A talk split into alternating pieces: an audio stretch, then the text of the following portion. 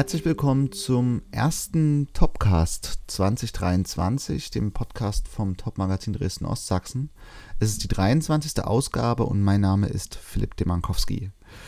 Diesmal habe ich mich mit dem Musiker Felix Räuber getroffen, der den meisten wohl bekannt ist als Leadsänger und Songwriter von Polarkreis 18 ehemals, inzwischen aber Solopfade eingeschlagen hat, viele Projekte stemmt, unter anderem ein ganz spannendes, über das wir uns heute unterhalten. Und zwar heißt es, wie klingt Heimat, wie klingt Sachsen? Dabei hat sich Felix Räuber auf eine musikalische Entdeckungsreise durch äh, Sachsen, durch sein Heimatbundesland begeben. Er, der eigentlich in Berlin jetzt lebt, ist wieder zurückgekommen nach Sachsen und hat auf vielen Stationen Klänge erforscht, Traditionen herausgefunden und daraus ein Video- und Audioprojekt zusammengefasst und konzipiert. Das Audioprojekt hatte dann auch schon mal eine Konzertaufführung im Kulturpalast im Jahre 2022 im Sommer. Das war eine Symphonie der Kulturen, wie es damals hieß, und eine sehr, eine sehr aufwendige Produktion. In kleinerer Form wird das Projekt dann auch auf Tour gehen. Zusätzlich gibt es im Museum für Sächsische Volkskunst in Dresden eine passende Ausstellung sowie ein Album und natürlich auch eine Videoreihe äh, des Projekts Wie klingt Heimat, wie klingt Sachsen, die dann auch bald veröffentlicht wird. Ich habe mich mit Felix Räuber über die ganzen Ausdrucksformen von Wie klingt Heimat, wie klingt Sachsen unterhalten und natürlich auch, wie das Projekt zustande gekommen ist und was ihn besonders daran begeistert hat. Unseren Podcast können Sie hören bei Spotify und bei Apple Podcasts, auch auf unserer Website top-magazin-dresden.de und auf unserem YouTube-Kanal. Wenn er Ihnen gefällt, dann freuen wir uns, wenn Sie ihn abonnieren bzw. positiv bewerten. Nun aber erstmal viel Spaß beim Gespräch mit Felix Räuber. Herzlich willkommen beim Topcast, dem Podcast vom Top-Magazin Dresden Ostsachsen. Mein Name ist Philipp Bimankowski und ich freue mich heute mit Felix Räuber, dem Dresdner Musiker, Komponisten und Produzenten, sprechen zu können. Gibt auch einen Anlass, denn ähm, ja, ein Projekt ist in aller Munde, was er betreut. Das heißt, wie klingt Heimat? Wie klingt Sachsen? Da hat er sich begeben auf Spurensäure äh, in unseren Freistaat und hat nicht nur Menschen getroffen, interessante Menschen, sondern auch ganz viele spannende Klänge herausgefunden. Hallo Felix, schön, dass du im Podcast bist. Hallo, schön, dass ich da sein darf. Was hat dich denn an dem Projekt gereizt, als du zum ersten Mal davon gehört hast? Ähm, also gehört habe ich nicht so wirklich davon, sondern wir haben es uns ausgedacht, tatsächlich. Wie klingt Heimat ist so ein, also mittlerweile ein ganz schön großes äh, Projekt geworden, was ganz verschiedenste äh, Bereiche einnimmt. Und das Zentrum ist quasi das ähm, ich mich als Musiker, man kennt mich vielleicht noch von meiner Band Polarkreis 18, ich glaube, da ist so die Verortung am ehesten her, da können, damit können die Leute was anfangen, mit meinem Namen manchmal noch nicht so richtig. Also der, der, der, der Mann, der mich jetzt gerade in der Kfz-Werkstatt vor diesem Podcast getroffen hat, kann mit dem Bandnamen was anfangen, aber nicht mit meinem richtigen Namen. Insofern sage ich es manchmal noch dazu. Und ähm, mein bester Freund und ich, wir haben uns vor 2018 ähm, diesem, haben uns das Thema überlegt. Das war auch eine sehr interessante Situation, wie wir überhaupt zu dieser Idee gekommen sind, äh, nach dem Klang der Heimat zu suchen. Kann ich äh, später noch was zu sagen. Es war auf dem Rückflug einer Reise von Nordkorea, wo wir eine Woche lang waren. Äh, und auf diesem Rückflug ähm, saßen wir im Interkontinentalflugzeug und haben uns angeschaut und gefragt, warum fliegen wir eigentlich einmal um die ganze Welt, wenn wir gar nicht wissen, wie es bei uns vor unserer eigenen Haustür ist.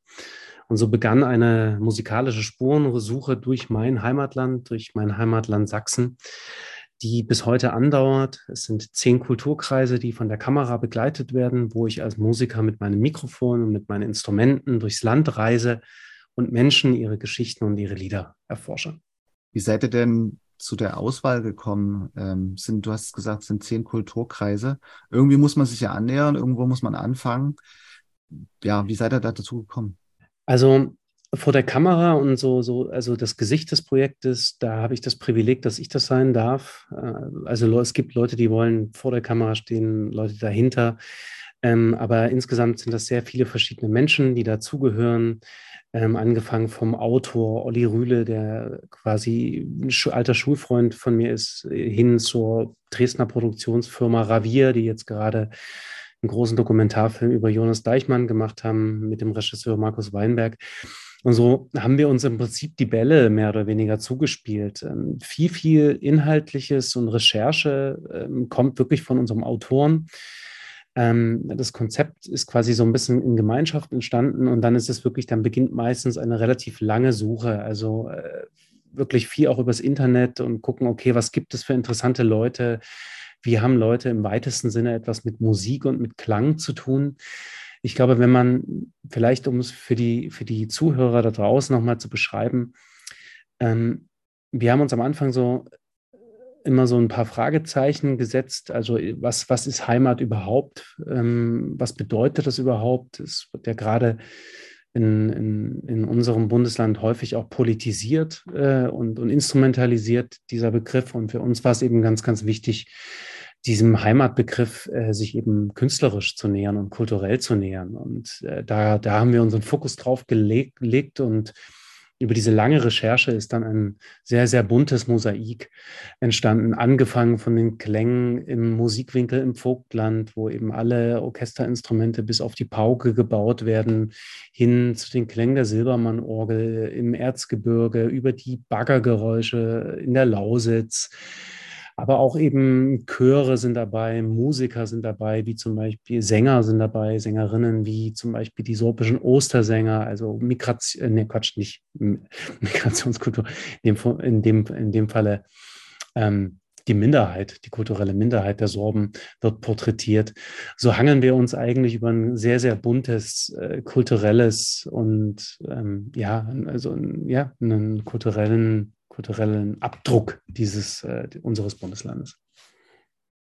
Empfindest du das so, dass man vorher schon antizipiert hat, was man äh, für Klänge aus den jeweiligen Kulturkreisen herausholen konnte? Hat das eine Rolle gespielt, was für Klangwelten da einen erwartet haben und haben die sich dann auch bestätigt eventuell? Vielleicht erstmal nochmal vorweg, ähm, also quasi das, das, das, das Entdecken des Sounds und der Lieder und der Geschichten, das ist so das eine. Aber die Grundmotivation, warum ich als Musiker überhaupt aufbreche, ist, dass aus allem Material und aus jeder Begegnung, die mir passiert, ein neues Stück Musik entsteht. Die wurde, das wurde letztes Jahr im Rahmen der Musikfestspiele im Kulturpalast in Dresden uraufgeführt. Da sind 42 Musiker, die, denen ich auf dieser Reise begegnet sind, mit auf die Bühne gekommen. Da stand wirklich der Osterreiter neben dem DJ, neben dem Bergsteigerchor, äh, dem sächsischen Bergsteigerchor als Sinnbild für, mm, für die sächsische Schweiz und, und äh, die, die, die kulturelle Identität, die mit diesem Naturraum verknüpft ist. Ähm, und wenn ich zu diesen Menschen reise, dann ist es meistens so, dass ähm, das Team um mich herum, was, wie ich schon am Anfang gesagt habe, relativ groß ist, ähm, mich gar nicht brieft oder mir überhaupt nichts großartig mitgibt, um halt wirklich eine echte Begegnung passieren zu lassen. Ich habe meistens gar keine Ahnung, was mir da passiert. Ähm, dementsprechend aufregend ist das für mich tatsächlich auch. Und äh, die Begegnung, die immer von der Kamera begleitet wird und in einer zehnteiligen Seriendokumentation eingefangen wird, welche nächstes Jahr ausgestrahlt wird, die ist wirklich echt und authentisch. Ähm, ich nehme da meine Instrumente mit. Ich habe dann wirklich so ein ganz, ganz kleines Keyboard dabei, habe ein Mikrofon dabei und eine Akustikgitarre so ganz rudimentär und dann gucke ich einfach, okay, wo kann ich da irgendwas rausholen? Wo ist da was zu entdecken für mich? Teilweise ist es ein Liederbuch, was mir an die Hand gegeben wird. Teilweise ist es aber auch einfach ein übertragenes Lied, was man irgendwie noch, was derjenige noch irgendwoher kennt oder in der Lausitz ist es zum Beispiel so gewesen, dass wir den Archivar von Gerd Gundermann treffen durften, der Gerd Gundermann steht ja als Liedermacher sehr für die Region der Lausitz, ehemaliger Baggerfahrer und Songwriter, der wirklich so die Stimme der Menschen in der Lausitz ist.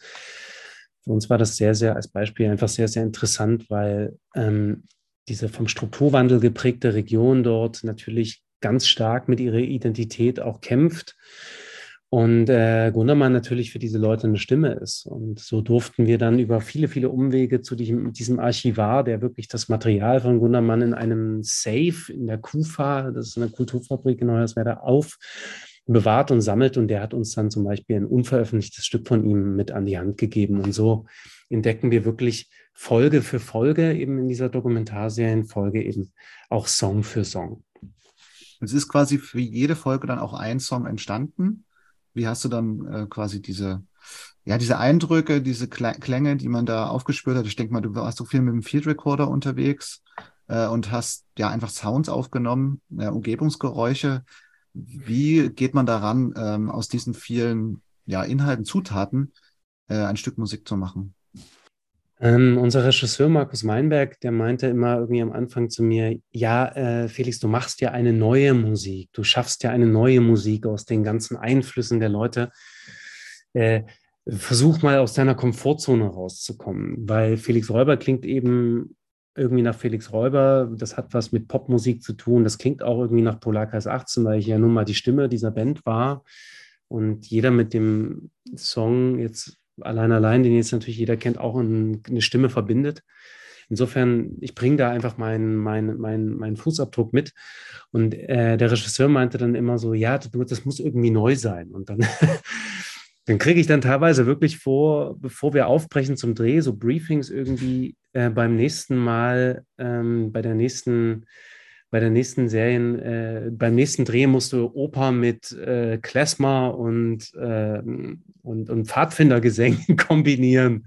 Jetzt mal so ganz aus der, äh, jetzt mal so ganz äh, frei assoziiert. Und dann sitze ich immer da und denke mir so, wie soll denn das bitte gehen? So.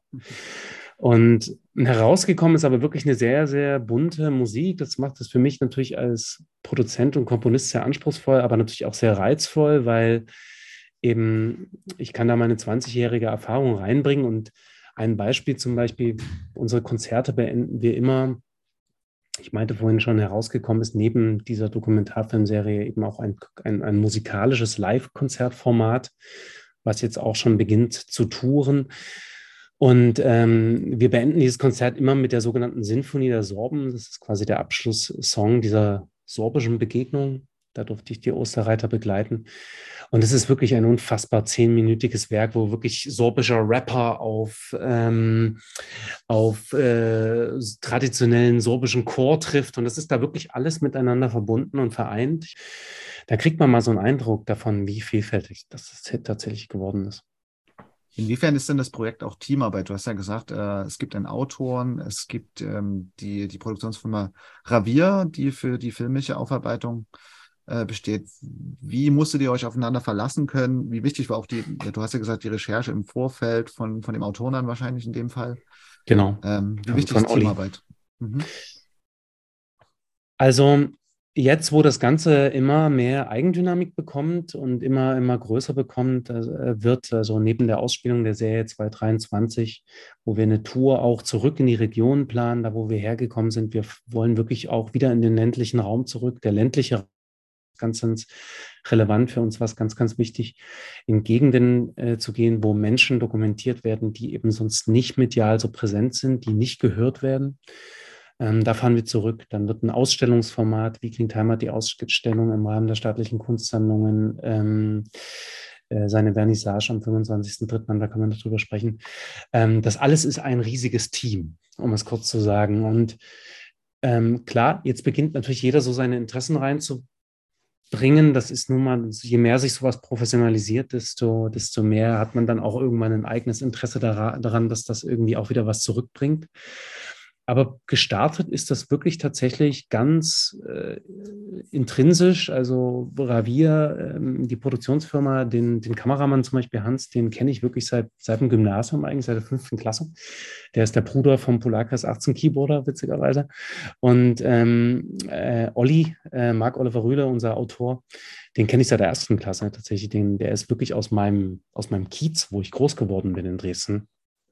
Ähm, die Produktionsfirma ist immer noch im selben Kiez. Das ist ein wirklich ganz enger Freundeskreis und dadurch konnten wir auch diese mühselige anfängliche Arbeit überhaupt erst leisten, weil das wirklich Eigeninitiativ ist und sämtliche Gelder auch wirklich eigen akquiriert werden mussten erstmal und das überhaupt erstmal auf eine, auf eine, auf eine ähm, auf eine Stufe zu heben, dass wir jetzt wirklich in der Dimension auch arbeiten können, das hat lange gedauert und dafür brauchte es eben wirklich diese Eigeninitiative der Leute.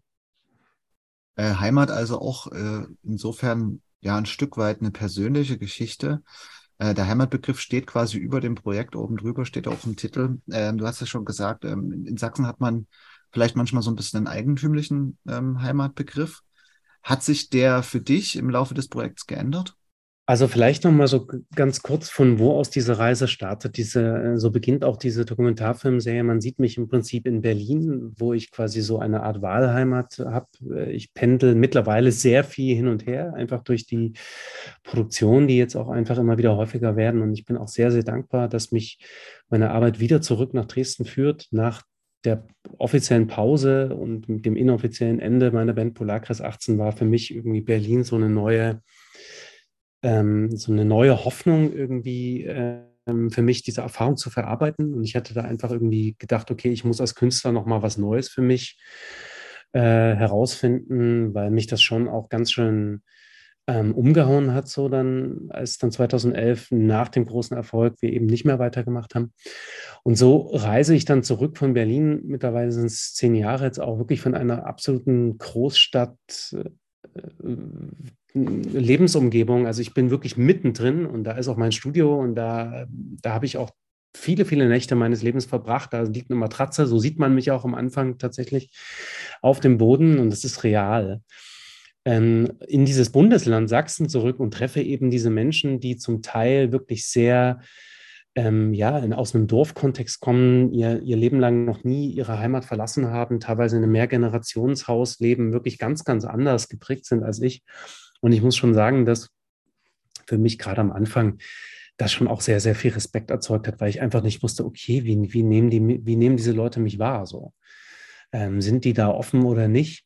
Und Quintessenz eigentlich von den letzten zwei Jahren und den vielen, vielen Begegnungen ist, dass eigentlich fast überall, wo wir hingekommen sind, wirklich eine sehr, sehr große Offenheit und eine sehr, sehr große Dankbarkeit zu spüren war, weil wir eben nicht über über eine, Ideal über eine Ideologisierung gekommen sind, sondern wirklich einfach über die Neugier, etwas erfahren zu wollen von den Leuten. Und äh, das hat einfach schon, das hat einfach schon gereicht, um, ähm, um da offene Türen zu bekommen.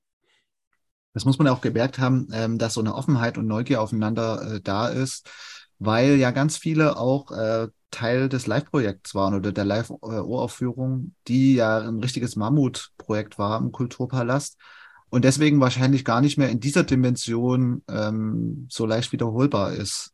Du hast ja gesagt, es gibt eine Tor. Ist denn dennoch noch mal irgendwie eine Symphonie der Kulturen, also eine Aufführung der Symphonie der Kulturen geplant? Oder kann man sich das noch mal vorstellen? Ja, also wir arbeiten gerade daran, dieses eben genau diese neue Musik, die auf dieser Reise entsteht. Du hast es gerade Sinfonie der Kulturen genannt. So ist, das ist so quasi unser Arbeitstitel auch da. Oder, naja, nö, das ist eigentlich der offizielle Titel. ähm, und es ist tatsächlich, okay, es ist keine Sinfonie, aber es ist ein sinfonisches Werk, weil es äh, wirklich ähm, sehr ähm, episch zum Teil auch tatsächlich auskomponiert ist. Also mit einer großen Besetzung. Also ähm, wie gesagt, wir waren 42 Musiker bei dieser Uraufführung auf der Bühne gewesen. Ähm, wir arbeiten daran, das immer wieder auch live aufzuführen. Wir verhandeln jetzt gerade über eine Tour, die im sächsischen Raum stattfinden soll, wo eine Kombination aus Kinoerlebnis und Live-Musikerlebnis stattfinden soll, zusammen mit einzelnen Protagonisten, einzelnen Darstellern, die ich eben auf dieser Reise treffen durfte. Ähm, da sind wir dran. Was offizielles dazu können wir gerade noch nicht sagen. Leider. Sorbisch kommt vor. Es kommt auch ähm, ja, andere Sprachen außer Deutsch hin vor, äh, drin vor. Was für eine Rolle spielt denn Sprache im, in dem Projekt? Also für uns ist der Klang von Heimat, das, ich finde das auch immer wieder ganz interessant, weil ich, ich, frage wirklich jeden, jeden Menschen, den ich da treffe, irgendwie, wie denn Heimat für diesen Menschen persönlich klingt. Deswegen vielleicht auch nochmal an den Zuhörer zurückgespielt, so wie die Frage ist, ja, wie, wie, wie klingt denn eigentlich Heimat für jeden oder für dich? Ich für mich selbst kann diese Frage gar nicht so leicht beantworten, weil es irgendwie sehr viel Raum lässt.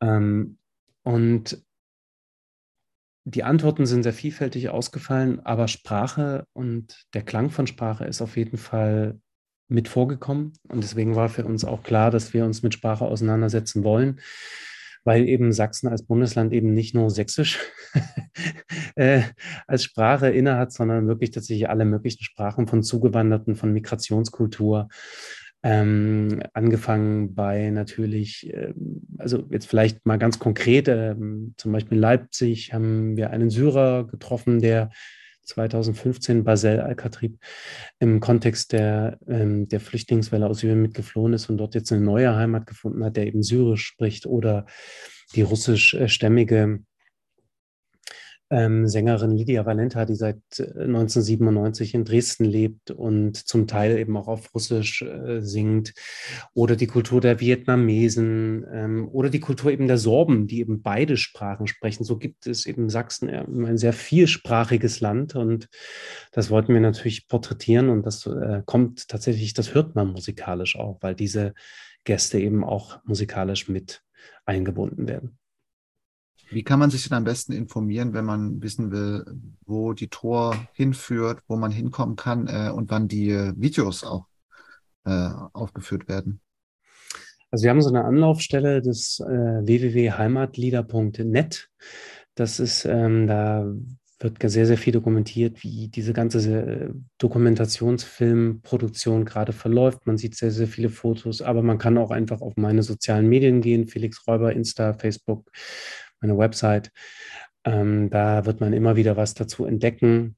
Jetzt nicht nur, aber wer sich ausschließlich über das Projekt informieren möchte, der geht auf heimatlieder.net. Jetzt hatte ich das Projekt ja ganz schön in Beschlag genommen und tue das auch weiterhin. Äh, du hast aber auch ähm, solo vorher EPs veröffentlicht. Ist denn noch mal irgendwann ein Album in petto? Ähm, also das Album zur, zur Wie klingt Heimat Sinfonie der Kulturen ist auf jeden Fall parallel geplant für nächstes Jahr dann mit der Serie zusammen. Da wird man dann all diese Einflüsse hören. Das ist äh, wirklich ein Mammutprojekt. Äh, ich hoffe, ich schaffe das, das fertig zu machen bis dahin. Ähm, ich habe 2018 angefangen, so als Solokünstler unter meinem Klarnamen Felix Räuber das erste Mal wirklich eigens Musik zu veröffentlichen. Vorher habe ich immer im Kontext von irgendwelchen Projekten oder Bands veröffentlicht. Bekannt, am bekanntesten, wie gesagt, Polarkreis 18. Viele Leute kennen jetzt allein allein, aber dahinter war eine 14-jährige Bandgeschichte, die 1997 begonnen hat und dann 2011 eben pausiert wurde, wie ich es vorhin schon gesagt habe. Da sind drei, ich glaube sogar vier Alben, inoffiziell noch ein viertes, ähm, in dieser Bandhistorie entstanden danach hat es für mich eine länger, relativ lange Phase gebraucht, um erstmal wieder eine neue musikalische Stimme in mir zu finden, weil einfach dieser Major-Label und große Pop-Wahnsinn, der wirklich für mein damaliges Alter, ich war 23 oder 24, als der Nummer 1 dann rauskam, ähm, einfach auch ein bisschen ein zu großer Schuh war so. Ähm, und ich mich dann auch ganz schön da verleiten lassen habe von den ganzen Interessen der Leute ringsherum. Das Team da einfach sehr schnell gewachsen ist und wir teilweise bis zu 150, 200 Konzerte im Jahr gespielt haben, also das dann wirklich eine enorme Geschwindigkeit bekommen hat. Und ich habe tatsächlich sehr, sehr lange gebraucht, um wieder für mich irgendwie mir klar zu werden, was mache ich denn einfach musikalisch. Am Anfang bin ich erstmal viel gereist und dann kam 2018 so meine allererste Solo-Single Wall, die im Dresdner im Lipsiusbau in, äh, äh, gedreht wurde, das Video gedreht wurde, wo wir sehr, sehr viel Zeit rein investiert haben, weil wir wollten gerade diesen Anfang, ich sage auch wieder wir, weil wir das auch wieder mit Ravier zusammen gemacht haben, der Produktionsfirma, ähm, und einer Dresdner Regisseurin Nora Otte, ähm, da wollten wir ganz, ganz, was ganz Tolles machen. Und äh, ähm, dafür hat es echt Jahre gebraucht, bis ich da meine eigene Stimme wieder gefunden habe. Und seitdem ist sehr, sehr viel Musik von mir rausgekommen. Ich habe eigentlich nonstop veröffentlicht bis heute. Jedes Jahr, eigentlich mittlerweile die letzten Jahre würde ich fast sagen, jeden Monat einen Song tatsächlich, den man auf meinem Spotify hören kann und so bei diesem digitalen Streaming-Leuten, alleine, äh, Streaming-Services, allein allein ist nochmal neu rausgekommen, auch nochmal 220. Ähm, ja, und so bin ich einfach nonstop dran, tatsächlich. Ich bin sehr, sehr froh, dass ich das machen darf. Ich bin froh, dass da einfach jetzt mittlerweile so viel Schwingung um mich herum passiert ist, dass ich wirklich sehr interdisziplinär arbeiten darf, was mir auch sehr entspricht tatsächlich, weil äh, neben eben, wie gesagt, dieser Filmarbeit, wir jetzt noch ein Ausstellungsprojekt mit planen, immer aus der Perspektive des Musikers heraus, aber eben immer irgendwie ganz unterschiedlich gedacht. Das klingt doch nach einem erfüllenden äh, Berufsleben. Die SKD ist jetzt schon mehrmals gefallen, Staatlichen Kunstsammlung Dresden, passt ja auch ganz gut zum Lipsiusbau.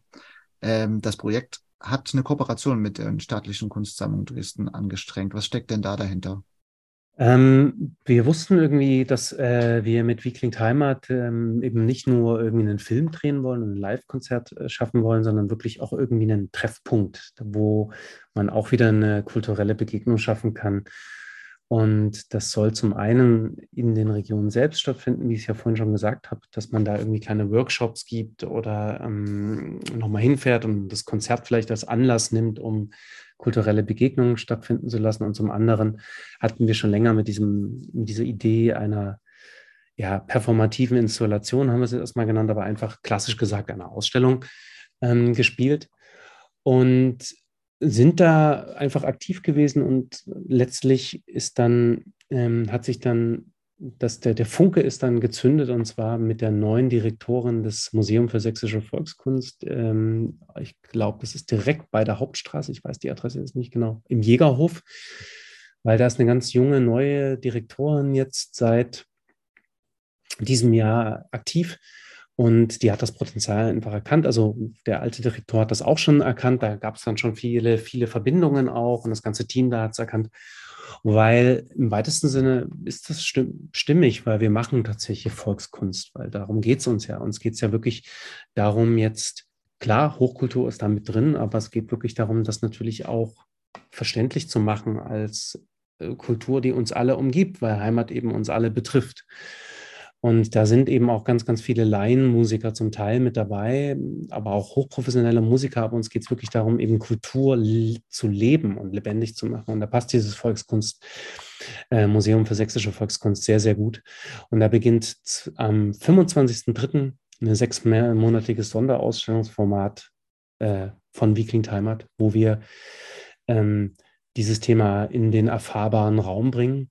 Jeder Besucher kann da seine eigene Klangreise durch Sachsen machen und erfährt tatsächlich äh, durch den Höreindruck, durch das Hören des Klanges sozusagen an den unterschiedlichsten Or äh, Zentren in, im Raum, wie die Lausitz klingt, wie das Sorbenland klingt, wie der Musikwinkel klingt. Diese ganzen, wir bringen Sachsen sozusagen in den Raum und man kann ihn, kann ihn einmal akustisch erleben da. Ja, dann kann ich nur empfehlen, äh, sich das anzuschauen und genau zu studieren und anzuhören und darüber zu reflektieren, was denn Heimat selber für einen bedeutet, wenn, weil das ist ja irgendwie schon individuell für jemanden. Da gibt es ja keine allgemeingültige Definition zu. Ich, ich danke dir vielmals, Felix, für das sehr, sehr interessante Gespräch und wünsche viel Erfolg mit dem Projekt weiterhin und auch deinen Solo-Sachen und dass du ja deinen Weg weitergehst. Danke euch und danke dir auch.